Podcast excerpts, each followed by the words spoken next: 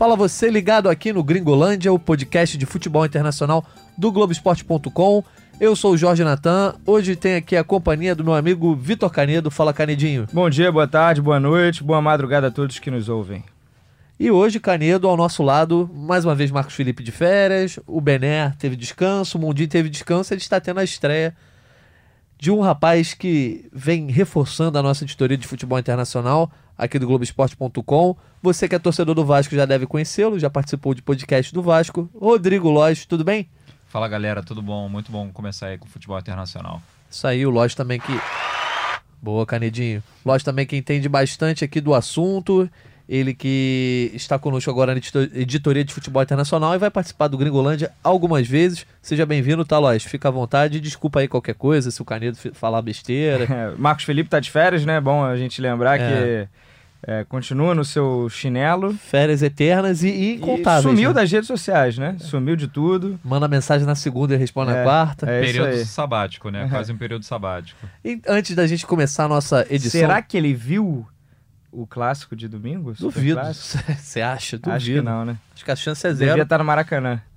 É, aí você já tá passando um pouco dos limites, né, Caneda? Um abraço pro Marcão aí, bom descanso. Antes da gente tocar a nossa edição de número 45, rapaz, esse gringolante tá indo muito longe, hein? Estão dando espaço pra gente. É porque, recentemente, o pessoal do Dois Pontos, que foi o primeiro podcast da casa, até começou fora da casa, depois migrou pra casa, chegou a edição 100. E aí fizeram uma festa lá com aí, Rafael Roque, Rodrigo Alves, e aí fizeram a, a edição especial na loja da NBA, no Barra Shop, aqui no Rio de Janeiro, com o Everaldo Marques, recém-contratado aí da casa. Então foi bem legal. E no nosso centésimo a gente vai com quem, então? Messi? Olha, rapaz. Talvez Galvão Bueno? Olha, seria, uma bom, honra. né? Seria uma honra. Já fica o convite aí, Galvão. Se você quiser participar do Gringolândia, fique à vontade, porque eu, pelo menos, Caneiro também tenho certeza, o Lodge também, sou seu fã. Mas antes da gente começar, enfim, a nossa resenha aqui da edição de número 45, eu lembro que você pode nos escutar nos diversos agregadores de podcast por aí. Temos o Cashbox, Spotify, Apple, Google. Lembra de mais algum, Canedo? Cashbox já falou? Já falei, então é isso Ah, mesmo. iTunes, né? iTunes, É enfim. aí. Ouça por onde você quiser, na hora que você quiser, lavando louça, lavando o carro. Ou você costuma no ouvir pod- transporte, na academia, Isso. Você... tem de tudo. Rodrigo Lodge, você costuma ouvir podcast fazendo o quê? Ah, acho que na academia e também vindo pra cá. A viagem de metrô é longa, então dá pra ouvir bastante podcast. É verdade, é que a Barra da Tijuca, esse buraco no Rio de Janeiro, todo mundo tem que chegar aqui de uma certa distância, exceto o nosso canedinho. Mas vamos começar a nossa resenha. Você que já clicou aí no podcast já sabe que vamos falar de um tema que até pouco tempo era o grande tema de futebol internacional, né? Era talvez monopolizava as atenções, que era Real Madrid e Barcelona, que tinham os dois maiores jogadores do mundo, mas continua sendo um grande clássico e eles fizeram o que pode ser talvez o último clássico da temporada 2019-20. No último domingo, o Real Madrid venceu por 2 a 0 é, assumiu a liderança do Campeonato Espanhol, ainda faltam 12 rodadas, mas eu gostaria de conversar com os amigos. Surpreendente resultado, resultado esperado, qual foi a realidade desse confronto aí dentro do Campeonato Espanhol? Rodrigo Lois, pode começar. É difícil falar assim de, desse clássico porque o Real Madrid e o Barcelona, os dois, eles não vêm fazendo uma grande temporada. Então era difícil apontar um favorito ou dizer que teve um re- resultado muito surpreendente. É, talvez o Real Madrid viesse de uma sequência pior de resultados, só que por outro lado o Barcelona está com uma crise que ela transcende o campo. Então, assim, surpresa eu acho que não foi, não. E você, Canedo? É, também acho que não. Assim, o Barça teve boas chances no primeiro tempo, poderia ter saído é, com alguma vantagem. E isso até motivou depois uma declaração do Piquet que a gente vai comentar aqui. Foi o pior Real Madrid que ele viu no Santiago Bernabéu desde que ele se entende por gente. Rapaz, É, pesado, é, né? é, naquele primeiro tempo, e aí o segundo, o Real Madrid realmente conseguiu mudar o jogo sem necessariamente o Zidane fazer substituições. É, voltou muito melhor. O Barça do segundo tempo foi constrangedor. E aí levanta, claro, é, muitas dúvidas sobre a sequência da temporada. Hoje tudo leva a crer que esse Barcelona vai passar em branco pela primeira vez na era Messi. Então- Passar em branco, leia-se sem levantar qualquer troféu. Antes da gente chegar, se aprofundar dentro dessa disputa pelo título, pelo título, vamos falar um pouco do confronto. Né? A gente teve o Vinícius Júnior em destaque, começou como titular, Foi apenas a segunda vez no mês de fevereiro que ele começou como titular, mas deu a impressão que em fevereiro ele cresceu e, e aproveitou bem as oportunidades. Sendo que esse clássico, na verdade, foi dia 1 de março, já foi na virada, né? Mas dentro de um, de um espaço temporal de um mês, né? É, o Vinícius foi o grande nome, não só do Real Madrid, mas como do clássico como um todo, né? Apesar do gol dele ter sido, entre aspas, sem querer ali, que a bola bate no zagueiro. É, ele foi o grande, grande destaque, não só pelo gol, mas pela atuação como um todo. É, bom, eu, eu considero que sim. Acho que o Carvajal também fez uma boa partida, mas falando assim dos jogadores de maior destaque, o, Vinícius Júnior ele fez a, talvez a, a Courtois enfim, também, né, que deu Courtois, uma salvada boa. Ele fez, pelo menos teve um lance com o Messi, um do Arthur também, que ele foi fundamental para, enfim, para garantir pelo menos o um empate. O Courtois, ele vem fazendo uma boa temporada, né, na verdade. É, melhorou, né? Porque na primeira temporada dele, no, na temporada passada, ele foi bastante Não, ele melhorou, seguro, né? ele melhorou bastante. Eu acho que de, sei lá, outubro, novembro para cá, ele virou outro goleiro, um cara que agora é bastante decisivo para o Real Madrid. Canedo, e com relação à atuação do Vinícius Júnior, Muita gente falou que essa era a atuação que ele precisava para ele conseguir se firmar, e inclusive a imprensa espanhola é, deu muito destaque para ele, exaltou muito o papel do Vinícius Júnior dentro dos últimos jogos, e principalmente nesse clássico. Mas nesse momento, essa atuação do Vinícius Júnior, o Real Madrid estava precisando mais que o Vinícius atuasse desse jeito para ganhar um jogador de mais confiança nessa reta final, não só do espanhol como na Champions, ou o Vinícius mesmo que estava precisando ter aquilo mais para ele do que para o time? O que, que você acha que precisava dessa atuação? Ah, os dois, né? O Vinícius ainda é um cara de poucos gols, né? Ele é, tem um drible espetacular. Se não me engano, são oito é. gols só, desde que ele chegou no Real Madrid. Uhum. É. Então, assim, o cara que no um contra um é muito desequilibrante.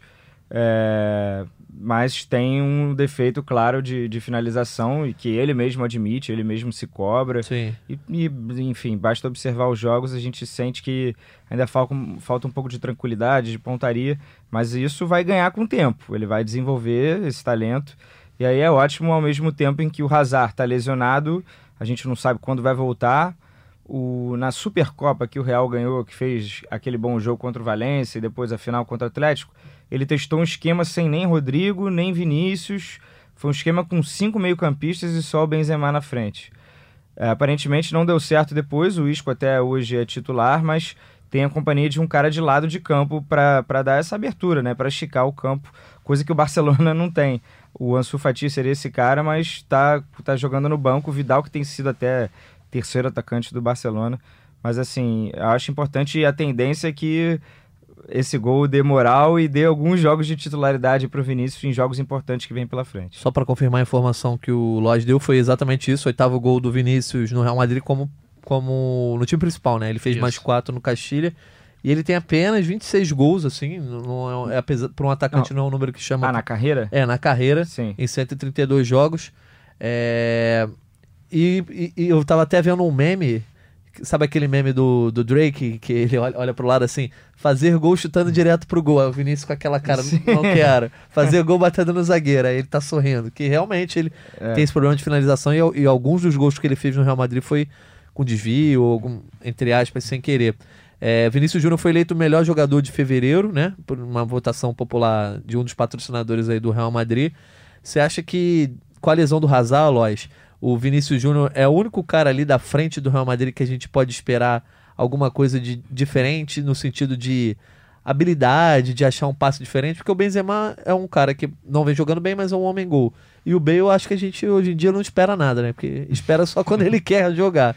Você acha que ele pode ser essa arma do Real Madrid em jogos importantes? Ah, eu acho com certeza, assim, para mim com certeza, é porque o Vinícius Júnior tem uma característica que não não se vê tanto no, no resto do elenco, tirando o Hazard, que é a questão do drible. E do Vinícius Júnior é drible em alta velocidade.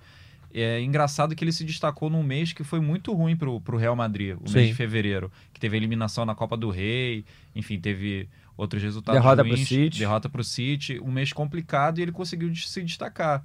E essa característica dele, da velocidade, do drible em velocidade, é muito importante para um elenco que, apesar de ser de um nível estelar como o do Real Madrid, não tem tantos jogadores dribladores. Sim, e, e apesar de ter sido um mês ruim, curiosamente foi novamente quando o Vinícius foi eleito melhor jogador do mês. Em fevereiro do ano passado ele também tinha sido eleito melhor jogador, que apesar, volto a dizer, de ser um mês ruim, é um mês de transição ali para a fase final da temporada, né? onde os campeonatos começam Agora a se que o bicho desenhar. pega. Pois é, só que na última temporada, ele quando vivia o seu auge, estava voando. Lesão. Ele sofreu uma lesão nas quartas, né? Oitavas contra o Ajax. Oita- Oitavas de final do- da Liga dos Campeões contra sem, o Ajax. Sem querer secar, mas já Sim. Sim, é, pois é. Não, torcemos muito aí pro Vinícius. E, e ele faz uma bela jogada e acaba se, lesion- se lesionando nessa jogada. E depois o Real Madrid leva um, um sarrafo do Ajax, é eliminado. E o Vinícius só volta ali no final, quando não tinha mais nada para disputar. Mas a gente já falou da arma do Real Madrid, que é o Vinícius Júnior. A gente vai falar de uma arma que é velha, conhecida do outro lado do clássico, que foi Lionel Messi. Teve uma atuação bastante apagada, né? O Messi que não vem vivendo o melhor momento desde janeiro, né? Vem vivendo um momento pouco artilheiro. O Barcelona ainda é muito dependente dele, a gente vai falar disso, mas a atuação do Messi a gente pode, eh, de- pode chamar como? Ruim, regular, péssima? Como foi? Foi bem ruim, né? Eu que, assim, adoro, adoro o Messi, não escondo de ninguém. ah, Messi. É, mas é claro, assim, parcialidade total, a gente para assistir e analisar os jogos. Foi talvez um dos piores, eu acho que esse era o, o, o tema realmente na imprensa espanhola, catalã, nos dias seguintes ao, ao clássico. Foi um dos piores jogos dos 43 clássicos que ele fez. Então, assim, ele é o maior artilheiro com alguma folga da, da história do clássico. Tá cansado de resolver no Bernabéu, né? Sim, Bernaléu, né? É, que é a piadinha. Ele tem 26 gols, assim, o Di Stefano e o Cristiano Ronaldo têm 18 e não, são, não serão eles que vão alcançar o Messi. É, mas, cara, assim, jogadas assim, aquela finalização. Teve uma finalização primeira fraquinha que o Courtois defendeu, a segunda um passe excelente do Busquets por cima da defesa, e aí sim, era bem boa pro Messi. Poxa, e uma terceira no- já no, no segundo tempo, que o- uma arrancada que é uma arrancada que a gente se acostuma muito a ver o Messi fazer e tocar na saída do goleiro. E aí o Marcelo, bastante criticado pelas suas é, atribuições defensivas, não sempre comprometendo. Dessa vez conseguiu dar um carrinho salvador e desarmou o Messi, surpreendentemente. Então o Messi passou um jogo em branco e, e assim, um pouco solitário, claro, na ausência do Soares. Ele ainda não, não se entende tão bem com o Griezmann. É, ele meio que assim, tá sobrando nesse time, né? Ele e o Ter Stegen é, continuam sendo os principais jogadores e se não fossem eles, o Barcelona de 55 pontos teria 30, né? É, porque é impressionante como tem sido uma temporada desastrosa para o Barcelona. Inclusive, é, não sei se você vai querer também falar sobre o Messi, mas é, essa frase do Piquet, que chamou muita atenção, que é o pior Real Madrid que eu enfrentei no primeiro tempo, diz mais ainda sobre o Barcelona, Exatamente. porque, poxa, você tá atrás desse time e você tá jogando mal, tão mal quanto. Então, assim, é o que nos levou até, até a ideia do podcast, que será que esse é o pior Barça? Será que esse é o pior Real que a gente se acostumou a ver, ou pelo menos de última década, da era Messi? E eu acho que sim, eu acho que sim. Isso aí. Eu só ia complementar assim algumas coisas em relação, por exemplo, ao Berna, Bernaléu. No- antes dessa, dessa vitória do Real Madrid, o Barcelona tinha vencido os outros quatro jogos contra o Real Madrid no Santiago Bernabéu nas últimas quatro temporadas. É uma coisa impressionante. E em relação ao desempenho do, do Messi nos, nos clássicos, ele não marcou gol ou deu assistência nos últimos cinco clássicos com o Real Madrid. Isso chama atenção. Tive que soltar essa pro Messi. Um abraço, Léo. Enfim, acho que. E também tem, tem outras coisas aí. Mas o, o desempenho. Acho que o, o Messi ele é um reflexo do que acontece com o Barcelona, né? Por mais que ele seja um extraterrestre e jogue demais, ele não é. Na, ve- na verdade, ele é extraterrestre porque ele muitas vezes não foi o reflexo desse Barcelona. né? é. ele Sim. jogava bem mesmo com o time jogando mal. E a gente tá cansado de saber, de ver exemplos que time bom potencializa o, o Exatamente, jogador. sem dúvida. Então, assim, é, nin- ninguém vai conseguir carregar nas costas todo mundo o tempo inteiro. Tem uma hora que não dá. E não dá. E você não tem que jogar mais ainda a responsabilidade para cima dele. E o resto do time, e, e o, e o treinador, e a diretoria que não, que não conseguiu dar condições necessárias para que o time pudesse brigar, porque as expectativas quando a gente fala de Barcelona sempre vão estar lá no alto.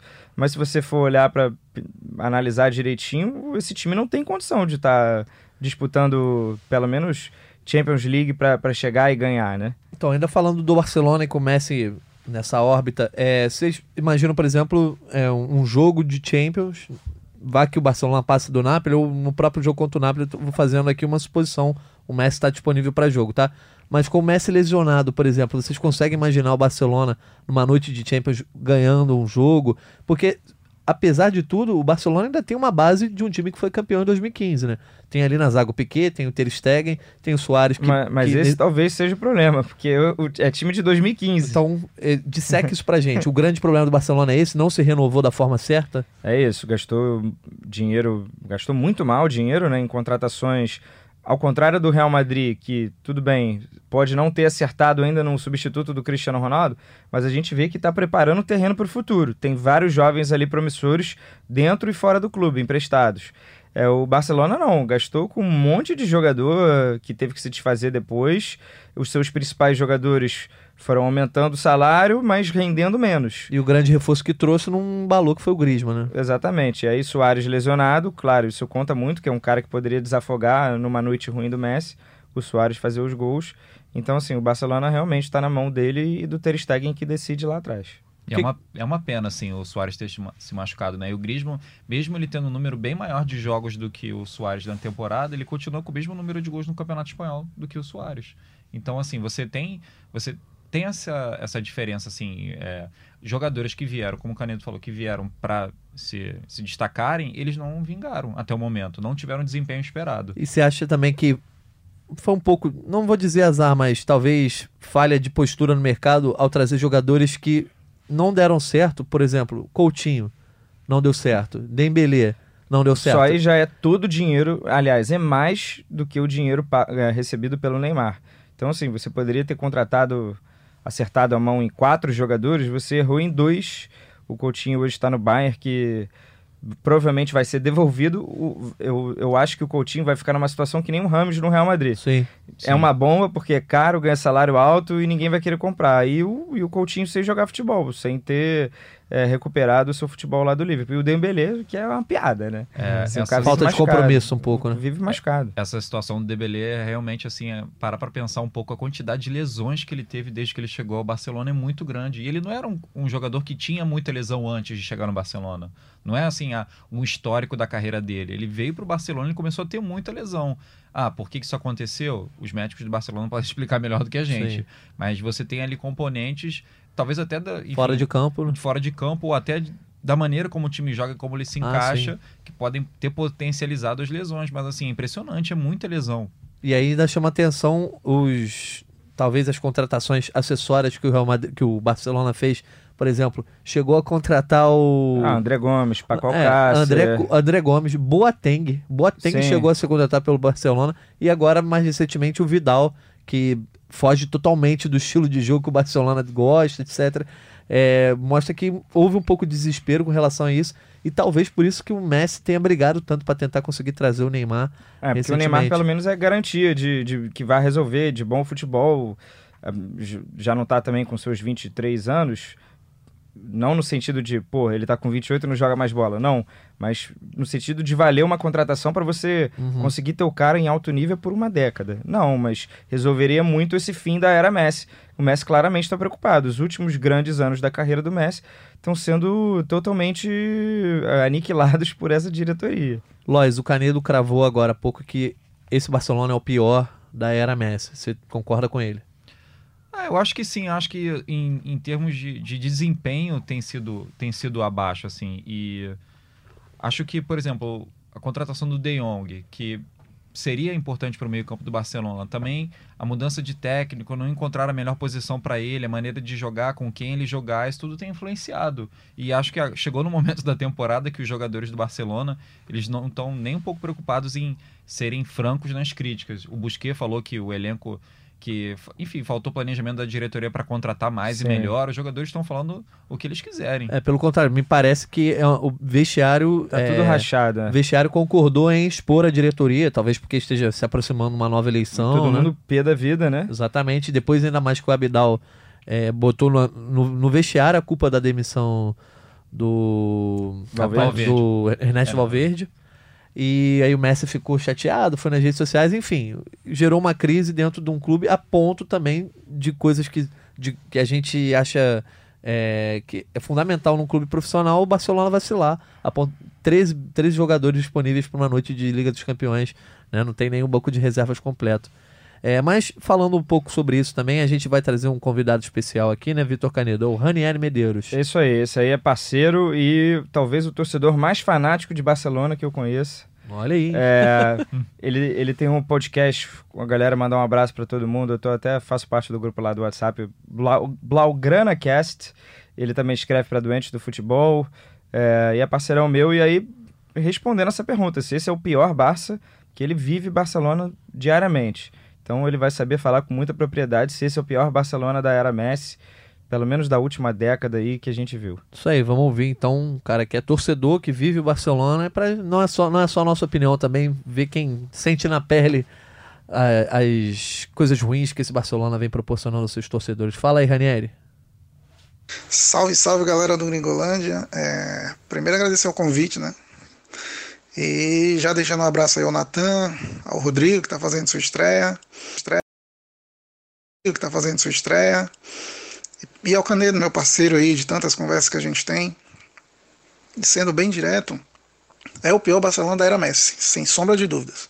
A gente pode tentar traçar um paralelo, uma comparação com a equipe de 2007 2008, que passou por um fim de ciclo, é, que o Raikkonen já não tinha mais o grupo na mão, é, com, tomando 4 a 1 do, do Madrid no Bernabeu, com Pacílio, é, sofrendo eliminação para o Manchester United nas, nas semifinais da Champions. Já foi um passo gigantesco para aquela equipe que era totalmente desmontada, desfigurada. Mas dessa temporada, principalmente desempenho horrível, é, sem sombra de dúvidas, é o pior da era Messi. É, se formos elencar os fatores dessa zona, né, a gente precisa atribuir, claro, uma série de contratações muito mal, muito mal feitas, péssimo no, na administração, ou então nas contratações pontuais para o elenco. Um elenco totalmente envelhecido, que já era para ter feito essa reformulação há um bom tempo. Se pegarmos em, em, em, consideração, se levarmos em consideração o Madrid, por exemplo, por mais que não seja um time confiável, que seja um dos piores Real Madrid da, das últimas, assim, dos últimos anos, dá para ver uma luz no fim do túnel, porque o Real Madrid rejuvenesce, o Barça não. Torrou dinheiro com vários jogadores que não deram certo, por X fatores, mas vem lá de cima, vem lá da diretoria, né? Então a gente precisa analisar isso, enxergar com muito, mas assim, com muita profundidade. É, é uma Messi dependência. Claro que toda equipe depende do seu craque, mas é uma Messi dependência em que hoje ele se encontra mais sozinho do que nunca. Então se a pergunta fosse é o pior do, do século, não, não é o pior Barcelona do século, porque para mim é o de 2002, 2003. Mas como estamos tratando apenas da era Messi, sim, é o pior Barcelona da era Messi, sem sombra de dúvidas. É, levando em consideração tudo o que foi feito ou não foi feito, é, é, é absurdo o que está acontecendo com a equipe, uma crise institucional é, problemas táticos, problemas técnicos, problemas com a diretoria, problemas com alguns jogadores que vira e mexe estão falando aqui, outra colar. Então virou uma verdadeira zona e esperar que ganhe uma liga agora é só somente se o Real Madrid der essa liga pro, pro Barcelona e deixar no colo do Barça, né? Mas é isso. Então, um forte abraço a todos e um bom programa. Muito obrigado, Ranieri. O Ranieri está bem pessimista já com relação ao Campeonato Espanhol. E como eu já disse, faltam 12 rodadas, a diferença de um ponto. Ou seja, é, tá bem aberto. É só se cair no colo. Mas é muito, é, mas é muito mais pelo que o time vem dizendo dentro de campo e também fora. E o Canedo separou aqui uma série de, de estatísticas que podem comprovar essa tese de que é o pior Barcelona da era Messi.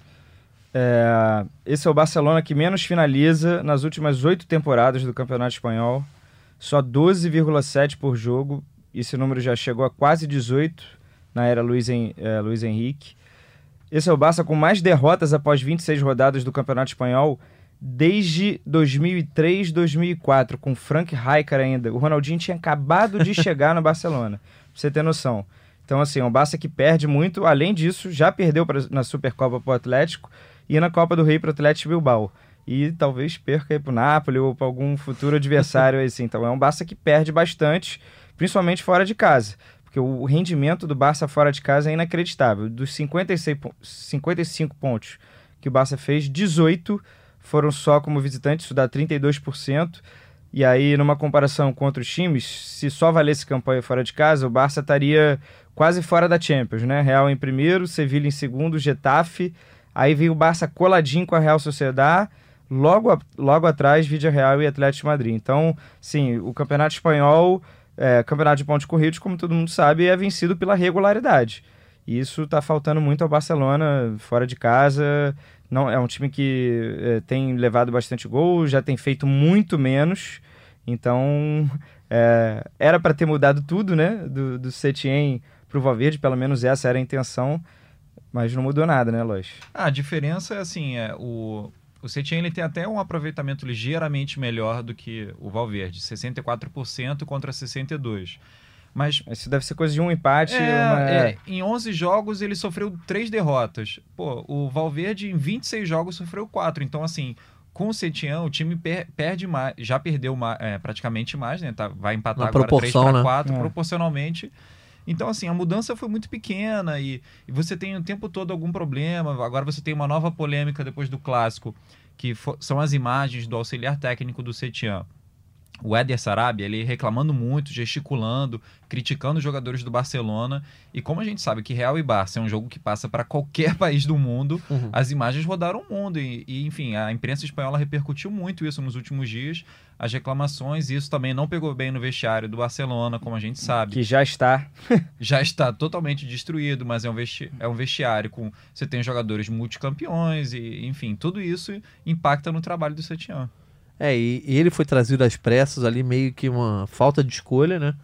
Tentaram o, o técnico da Holanda agora, Ronald Koeman, levaram um não. Sim, às vésperas da E Eurocopa. o Xavi também foram Achou até que não era o o Qatar momento. negociar. O Xavi fechado com o cara da oposição, né? Sim. Isso seria também um tiro na candidatura do Victor Font. Não, e o Xavi também tem a questão do compromisso dele com o Qatar em relação a 2022, mas a, a questão é que não foi planejado, a- não foi planejada a contratação do, do Kik Setien. Já foi, já foi contratado sabendo que muito provavelmente sairia ao fim da temporada, a não ser que o Barcelona começasse a voar. Mesmo, mesmo tendo recebido um contrato de dois anos e meio. Pois é. Isso é um absurdo, Mas olha existe- o absurdo. aí. Mas, segundo a imprensa espanhola, existe uma cláusula ali que É. prevê a sua, sua saída ao fim da temporada. É, mas e é muito além do aproveitamento também, é o que o futebol do Barcelona não mudou, né? Ele foi trazido como esse cara, o resgate do, do croifismo, e nada disso foi visto nos últimos jogos. né? Tinham até algumas desconfianças. Ah, pô, é, ele é muito ofensivo. No Betis jogava de 5x4, de 4x3. Pô, o Barcelona não consegue fazer gol. O Ansu. Fati tá no banco, o Vidal virou terceiro atacante, o Messi tá sozinho. Pô, parece que ele se acovardou, sabe? O, o time é pra sair jogando bonito lá de trás e não consegue. Basta fazer uma pressão que o, o time entrega a paçoca. Não, e é impressionante assim, ah, como houve um erro de planejamento em relação às contratações, um erro que não é de hoje. Você tem um elenco curto, com pouca variação de peças disponíveis e assim, vai tirar da onde, sabe? O que, que ele pode fazer ali para mudar? Será que ele vai mudar muito o estilo de treino para o time jogar de uma maneira completamente diferente? Será que ele vai conseguir botar isso para jogadores consagrados e renomados? Enfim, é, é um trabalho muito difícil. É, e é contra esse Barcelona que o Real Madrid está disputando o título espanhol e só agora conseguiu retomar a liderança, né? É, retomando aquilo que o Canedo falou no começo da nossa discussão aqui, uma frase do Piquet dizendo que foi um dos piores Real Madrid que ele já viu, né? Abre aspas aqui então. Na- no primeiro tempo a gente controlou. Esse é o pior Real Madrid que eu vi desde que vem o Santiago Bernabéu. O do primeiro tempo, né? No segundo tempo eles nos colocaram na defesa em uma jogada de azar, nossa, desmerecendo, né? Eles Sim. fizeram o primeiro gol e aí ele lamentou que realmente deveria, o Barcelona deveria ter aproveitado para ter feito o gol no primeiro tempo. Aí eu fui, obviamente, checar lá, poxa, o Piquet, ele vai ao Santiago Bernabéu pelo Barcelona desde 2009, e aí o primeiro jogo dele foi aquele 6 a 2 que foi um, um showzaço ali do, do Guardiola, na, na primeira temporada do Guardiola. E a primeira do Cristiano também. É. É, não, foi antes ainda. Foi na, na- o, o- Cristiano Ronaldo chegou no- Ah, em junho, né? Julho Entendi, de 2009. verdade. Foi aquele finzinho. Aí depois veio a era Mourinho, é, Ancelotti.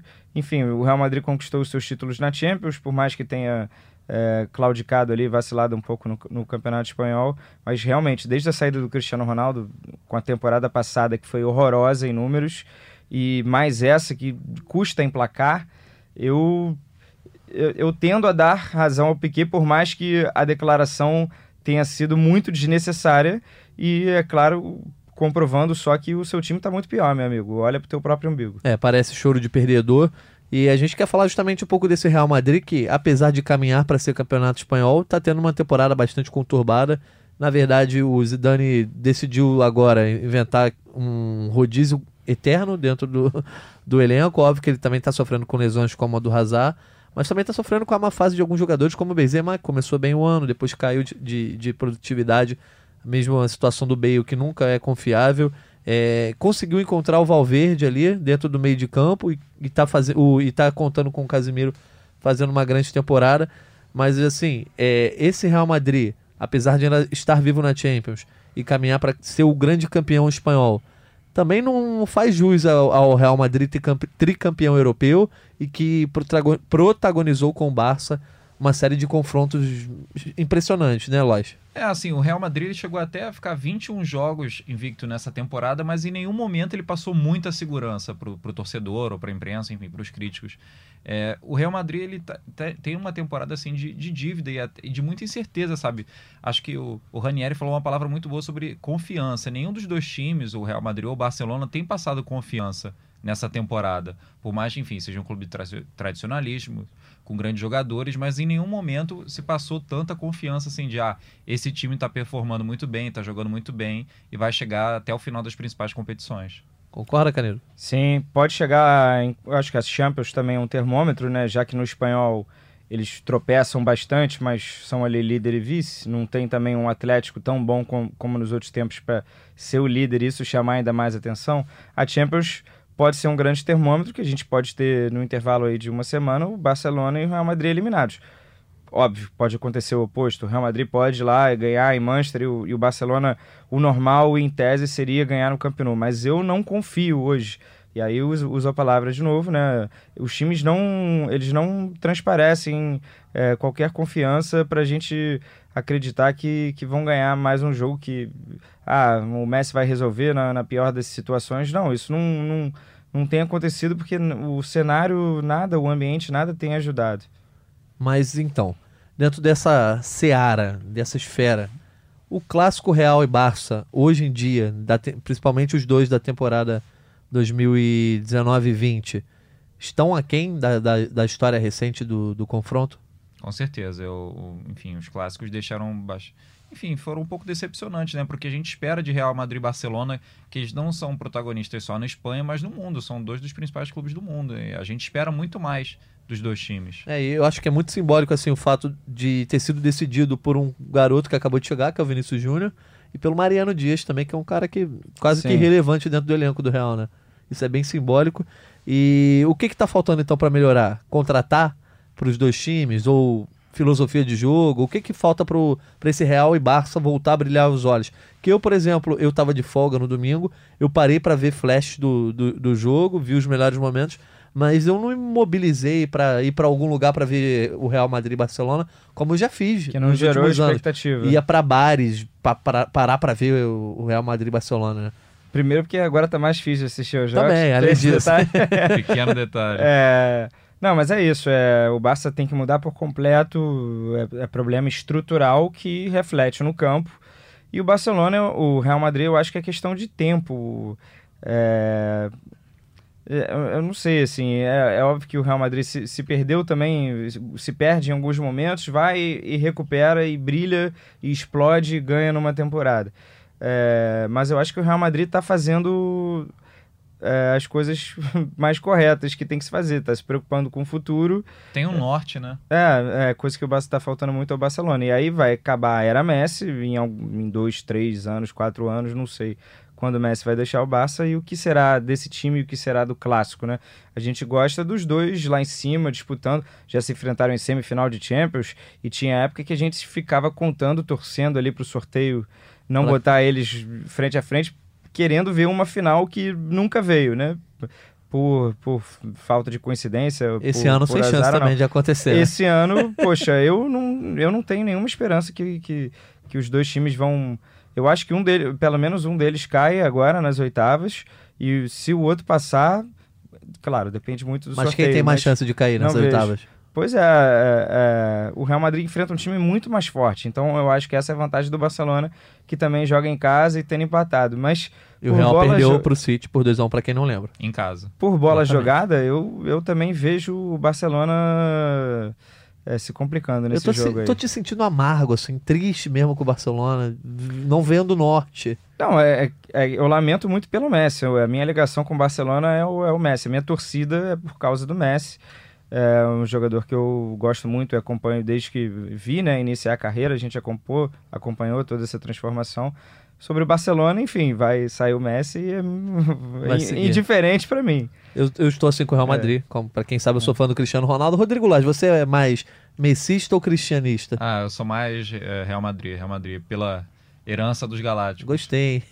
boa, boa, belo convidado. Então, em, em sua homenagem, Rodrigo Loz, eu vou trazer um dado aqui.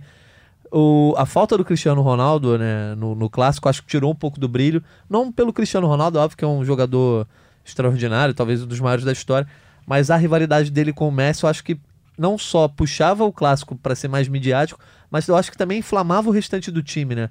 Eu acho que o jogo era mais pegado, tinha mais emoção. E a gente vê isso se refletindo um pouco assim, essa coisa do Cristiano puxa o Messi, o Messi puxa o Cristiano. Desde que o Cristiano saiu, o Messi não marcou, É. nem, nem deu assistência em nenhum dos clássicos que jogou. Foram cinco. Então eu acho que realmente tá um pouquinho mais apagado depois dessa saída do Cristiano Ronaldo. E o Messi sendo talvez a grande, única estrela desse Real Madrid e Barcelona. E as outras, os outros grandes coadjuvantes de luxo, né? Também o tempo passa para eles, né? claro. É. Sérgio Ramos, daqui a pouco, também não vai estar mais nesse Real Madrid. É, o Modric já está caminhando para sair. Piquet, Busquets, Jordi Alba. O tempo passa, então essa geração que acompanhou o Messi Cristiano Ronaldo também vai ser renovada. E aí vão ter que vir novos personagens. É claro que pelo dinheiro que os dois têm, são sempre os dois dos três maiores faturamentos do mundo. É, a tendência é sempre que a gente tenha grandes times. Mas há, entre safras, há fases, é, há maus momentos, mais decisões de diretoria que contribuem para tudo isso. E eu acho que hoje o clássico realmente está em viés de baixa. É isso. E a gente tá gravando esse podcast no começo de março, né? E pode ver a temporada e calar a nossa boca. O Real Madrid e o Barcelona começaram a jogar muito. É difícil, mas É. pode começar a jogar muito e ir longe na A Champions. gente analisa aqui o momento, né? Exatamente. E, Exatamente. e não só esse momento de dessa virada do ano, mas já um processo que se estende alguns meses. Mas nessa coisa de prever e tal, a gente pode ir, então para nossa sessão tradicional. Você que está nos ouvindo já sabe que é uma tradição aqui no Gringolândia, a nossa sessão Palpites do Fim de Semana. Isso aqui foi uma dica que o nosso ouvinte Thiago do Amaral me deu. Falou: muda a vinheta, em vez de botar a, a bateriazinha, bota uma outra coisa. Tô testando aqui então, enquanto não gravamos nossa vinheta. Nos palpites de fim de semana, a gente tem que deixar um recado já pro, pra galera em casa. O futebol italiano tá vivendo o drama do coronavírus no país, né? Foi o primeiro país da Europa a ser duramente afetado É o terceiro no mundo. Pois é, de com mais número de casos. vítimas. E o futebol italiano já teve jogo com portões fechados, ro- é, jogos adiados na última rodada e agora na Copa da Itália também. Quero ver como é que vão fazer depois no calendário. É, exatamente. Pois é, e isso que está sendo complicado. E hoje, que a gente está gravando na quarta-feira, né? Você está nos ouvindo, é, não sei que dia, mas o fim de semana a gente ainda não tem exatamente um mapeamento do que vai acontecer. A princípio, os jogos estão confirmados, né? Mas vocês acham que a gente dá os palpites desses jogos mesmo assim? Caso os jogos venham a ocorrer? Acho que sim, né? É, Tem uma dúvida sobre o Cristiano Ronaldo. A mãe dele sofreu um AVC, né? Isso, É. né? lá Ele- em Funchal. Ele foi até a Ilha da Madeira e voltou, mas não sei se o, a Juventus conta com ele, se ele tá com a cabeça boa para agora. É, até porque ele teria um jogo é, nessa quarta que, que foi Juventus adiado por Milan. conta do A coronavírus. volta, né? Foi um a um aí. Foi a volta da, da semifinal da Copa da Itália. E na teoria, se ele voltou, ele acho que imaginava que fosse jogar nessa quarta. Imagino que, caso haja jogo no fim de semana, ele esteja presente. Mas vamos ver o desenrolar dos fatos aí. Melhoras para a mãe, Dona Dolores Aveiro, que tem um restaurante aqui no Brasil, em Gramado. Então, um abraço para ela e para a família Aveiro. Boa recuperação. Boa recuperação. e Boa vamos então t- tocar aí os palpites do Campeonato Italiano. A Juventus enfrenta o Bolonha, na teoria, no domingo às 14 horas. E aí, vocês têm palpites? Em Turim, né? Em- Não, fora de casa. Fora de casa. Exatamente. O Bolonha é o décimo colocado com 34 pontos, enquanto a Juventus está em segundo com 60, mantém um jogo a menos do que a Lazio, que a gente vai falar dela ainda. Então, Bolonha e Juventus, Rodrigo Lois, quem vence? Juventus. Ro- Vitor Canedo. Vou de empate. Empate? Ai, rapaz, você tem que entrar, eu vou de Juventus também. Então vamos de Juventus, é o palpite do Gringolândia. E a gente tem que falar da líder, até porque a líder vai ter um jogo muito difícil contra um time que vem sendo muito bom de, de acompanhar, que é a Atalanta, né? Atalanta e Lazio. Jogaço. Fora de casa, a líder Lazio jogando, tem 62 pontos, mas tem um jogo a mais, porque ela jogou no fim de semana e a Juventus não. Então, Atalanta e Lazio no sábado às 14 horas, Canedinho. Esse é um jogo do. Um, um candidato a jogo do fim de semana, né? São times que estão jogando uma bola bem redonda na temporada. A Atalanta já fez sete gols três vezes nessa temporada. É incrível, realmente. É jogo pra gol, né? Aquele tradicional ambos marcam, over 2,5, over 3,5. Dá dica, dá dica aí pro ouvinte. Pessoal que gosta de apostar, é, eu acho que é jogo pra gol. Mas eu vou de vitória da Atalanta. Eu também vou de vitória da Atalanta. A Atalanta tem feito excelentes jogos ao longo da temporada, enfim, na, na Liga dos Campeões e no Campeonato Italiano. Então, apesar de ser a Lazio, né, o, o rival de agora, o adversário de agora, Atalanta. Somos três, então também confio na Atalanta. Então, apostando aí na vitória da Atalanta, vamos para o Campeonato Francês, também no sábado às 11h30. Nosso tradicional palpite único sobre o francês é o PSG, né? Visita o Strasbourg. PSG que é líder com 68 pontos e o Olympique vem bem atrás com 55. E aí, esperamos alguma surpresa desse jogo? Vai ter a volta do Neymar, né? Então Importante. pode ser um anytime do Neymar, que significa que o Neymar vai, vai marcar a qualquer momento do jogo. É, também deve estar pagando bem pouco. Bem Qualquer pouco, vitória é. do PSG deve estar pagando bem pouco. Mas eu acho que. Podia botar um o combo, né? É. E você, vai. Ah, a vitória do PSG, eu acho assim, um desperdício um time do talento do, do PSG disputar um campeonato francês que assim não, não apresenta nenhuma oposição para Ele, ele. deveria, eu acho que, fomentar a criação de alguma rivalidade, pelo menos que ele ganharia muito com isso. Com certeza. Bom, então enquanto o PSG não cria essa rivalidade, todos nós apostamos em vitória do PSG. Vamos para um time que também é dominante, vamos para o campeonato alemão, falar do Bayern de Munique, que é, recebe o Augsburg no domingo às 11h30, Bayern líder com 52 pontos, o Augsburg está na 13ª colocação com 27. E aí, o Bayern ainda líder do campeonato espanhol, campeonato alemão, sem, Sem Lewandowski. Lewandowski, vocês acham que vai ter dificuldade? Mas sem Lewandowski que meteu seis no Hoffenheim, né? Não fez, não fez muita falta, né? Não, eu acho que o Bayern engrenou. Pra mim acho. vai ser campeão alemão e ganha esse jogo. Lois. Isso é Também. clássico, inclusive, Também. hein, da região ali da Bavi- É. Baviera, né? Qual o nome do clássico? É? Ah, não, não. Não Carlos vem, não. não vem, E não. o Bayern vem forte Tá de novo na Liga dos Campeões, né? Com certeza, acho que não dá pra ser descartado, ainda mais essa, essa Champions que a gente vem falando sem favorito, né? Enquanto isso, mas dá pra ir somando os pontinhos na, no campeonato alemão, então vitória do Bayern aí, todo mundo também sendo unânime nesse palpite. Agora vamos para os palpites um pouquinho mais difíceis. Campeonato inglês, o Liverpool, olha só, rapaz, erramos feio. Todo mundo achou que o Liverpool ia vencer o Watford. Erramos, sem no problema. caso, É, o mundo. o mundo, O o mundo. universo, né? Alguém ganhou muito dinheiro. E é nessa ressaca, depois também de perder para o Chelsea na Copa da Inglaterra, o Liverpool vai receber o Bournemouth em casa. O Bournemouth está na zona de rebaixamento, 18º colocado. Sábado, 9h30 da manhã, é a hora do Liverpool voltar a vencer, é, né? É, tem que ser, né? Eu acho que vence, mas vai vencer com dificuldade também. É? É. Lógico eu também. chutaria 1x0, Impressionante, né? 2x1. Impressionante como o Liverpool, ele, assim, sentiu o baque da, da derrota pro Atlético de Madrid na Liga dos Campeões. É aquele meme fez toda a diferença. O meme. Parece que o jogo virou, não é mesmo? É isso. É claro que assim, a temporada tem tudo para ser histórica. O Liverpool é, vai ser campeão inglês, pela campeão da Premier League pela primeira vez é, desde que ela foi fundada. Mas a gente pode ter uma virada de cena em poucas semanas, com eliminação na Copa da Inglaterra e eliminação na Champions, que dá Muda uma tudo, né? baqueada, né? De humor, né? Pelo menos, enfim, de clima por lá. Isso aí. Então vamos Liverpool. E é outro jogo interessante também, ali na briga pela vaga da Liga dos Campeões, que talvez sobre do Manchester City. Chelsea e Everton no Stamford Bridge, domingo às 11 Lois, você acha que dá Chelsea, dá Everton? Ah, vou apostar em empate dessa vez. O Chelsea, apesar de ter vencido o Liverpool, enfim, eu ainda não é um time que. Não é confiável, tanta- né? Vou de empate também. Então nem preciso responder, mas Olho no Richa. Também talvez eu fosse de empate. O Richard, Richarlison com a dança do pombo. E agora o grande jogo, talvez, do fim de semana, mas sem dúvida o grande jogo da Inglaterra é, nessa rodada. Manchester United recebe o Manchester City. United brigando para conseguir uma vaga na Liga dos Campeões, enquanto o City está ali dentro do campeonato inglês não tem tanto, tanto a almejar. Domingo, 1 e meia, no, no Old Trafford. E aí, Canedinho? O United melhorou com o Bruno Fernandes, né? A chegada dele, né? Ganhou alguns jogos. É... Hum... Eu vou de empate. Lois. Dois. é, Empate também.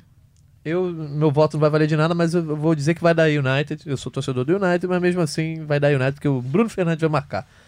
Enfim, terminamos aqui na Inglaterra. Agora vamos fechar com o tema desse podcast, né? Campeonato Espanhol. Temos o Real Madrid, como já falamos, líder com 56 pontos e o Barcelona com 55. E o Real vai visitar o Betis no domingo às 17 horas. E aí, Real Madrid vence, continua de boa nessa, nessa vantagem de um ponto. Eu acho, acho, que vence. Eu também acho que vence, mas eu acho que vai ser por uma diferença pequena. Assim. 2x1. É, a posição do Betis não, não retrata exatamente o que, Décimo esse- quarto, né? o que o time pode fazer. Eu acho que o Real Madrid, enfim, venceu o clássico, mas também não acho que vai ter uma subida de desempenho muito grande tão rápido. E com relação ao outro, o outro, a outra estrela do Campeonato Espanhol, o Barcelona recebe a Real Sociedade. que- Jogo perigoso. Pois é, né? É a carne de pescoço que a gente costuma falar. Sábado às 14h30, a Real Sociedade está na sexta colocação. E aí, dá para vencer? Camp Nou. Cara, eu vou de vitória da Real Sociedade. Olha aí, ousadinho. Vamos- Vai pagar bem, isso é pelo menos acima de dois. Tentar, tentar emplacar a zebra da rodada. Por mais que o Barça seja muito bem em casa, ou então poderia ali num ambos marcam, né, Pra ficar mais Não, não. seguro. Seja, não seja frouxo, seja convicto. Vou, vou de vitória da Real Sociedade, então. Rodrigo Lois. Eu acho que o Barcelona vai vencer. Eu acho que o time vai, Rapaz. Vai rolar aquela conversa nesses próximos dias, assim, o que, que, que, que o time quer pra temporada, sabe? Vai Que sair que- aquela capa do esporte do mundo deportivo, né? Aquela capa que joga pra cima, né? O vestiário está unido, se reuniram falando que vão ganhar agora. Sempre, né? A imprensa, É. a imprensa que joga junto. É. Mas nessa aí eu acho que a gente vai ter então um impasse, porque eu iria de empate. Então a gente vai ter um, um palpite triplo aí. Se a gente Um vai. de nós o vai que acertar. acontecer, vai, o Gringolândia tá acertando de certa forma. E aí eu botei um palpite extra aqui, porque a gente tem um Atlético de Madrid contra o Sevilha, né? O jogo do terceiro colocado Sevilha, 46 pontos, contra o quarto colocado o Atlético de Madrid, que tem dois pontos a menos, no Vicente Caldeirão, quer dizer, não é mais Vicente Caldeirão, agora é Metropolitano. Sábado, meio-dia, e aí? Empate. Também acho, também acho. Não acho que o Atlético vai fazer, fazer valer tanto, a- enfim, o fato de jogar em casa. O Sevilha vem fazendo um bom campeonato, empate. E é véspera do. Véspera, né? Mas é o último jogo antes da, da Champions, né? Semana que vem temos as primeiras definições aí de vaga e um dos jogos vai ser Liverpool e Atlético Madrid. Tem Atlético ser certamente pensando muito mais na Champions do que É. no Campeonato Espanhol. Pois bem, encerramos agora a nossa sessão de palpites do fim de semana. É isso, então. Vocês têm destaques finais aí para nossa edição de número 45 do Gringolândia? Fique conosco. Ah, o, é, Fiquem só, fiquem com Não, não. Deus. Não, aliás, eu até tenho, porque hoje, o dia que a gente está gravando, quarta-feira, faz. Faz não, né? É, Estamos a 100 dias da Eurocopa. Isso. Então, a. Eurocopa vai ser uma grande cobertura aqui do- dos canais Globo. E tem uma matéria no Globoesporte.com, feita aqui pela editoria, contando, assim, né? Tirando as dúvidas da galera, como vai funcionar essa Eurocopa, que pela primeira vez tem sedes em 12 países. É a Eurocopa Mochilão. Então, o que, que vai rolar nessa Eurocopa? Como é que estão os grupos? Está tudo lá no Globoesporte.com. Entra, procura lá, que vai ser uma baita do Euro. Beleza, Canedinho. Obrigado pela sua presença. Lois, muito obrigado aí. Sempre que quiser, as portas abertas, fique à vontade, tá? Pô, pra mim foi uma honra, foi muito bacana. E só uma informação, assim, pra gente fechar de Real Madrid e Barcelona. Hazard sendo operado nesta quinta-feira. Enfim, não tem uma previsão exata, o clube não passou uma previsão exata da recuperação dele, mas a estimativa é de que ele leve uns dois meses pra voltar a jogar pelo Real Madrid. Isso aí, Gring- Gringolândia também é informação. Rodrigo Lois, muito obrigado pela sua presença. Eu agradeço você também que chegou até aqui conosco. Teremos mais edições aí em breve, na próxima semana, sempre nas quintas-feiras. As estamos... duas próximas semanas falando de Champions. Sem dúvida, né? não tem como falar de outra coisa. E agradeço você também que quer deixar sua sugestão, você que sempre dá, dá a sua opinião, fala até mesmo sobre as nossas brincadeiras aqui, que a gente tenta fazer sempre com muito bom humor. Muito obrigado pelo seu feedback. E sempre que você precisar, procure a gente. Lógico, qual é o seu Twitter? Rodrigo Underline Lois. Rodrigo Underline Lois, Lois, é, é, é. L-O-I-S. Isso. Vitor Canedo, que é o nosso V Canedo, já é famoso aí nas redes sociais, né? Eu sou o Jorge Natan, mas fale conosco também pelo Gringolândia GE, todas as redes sociais, não é isso? Então é isso, galera. Muito obrigado por, pela presença de todos aí. Você que nos ouve aí também, então sempre lembrando que esse podcast tem a edição de Bruno Mesquita e Maurício Mota, é coordenação de Rafael Barros e a gerência de André Amaral. Valeu, galera. Até a próxima.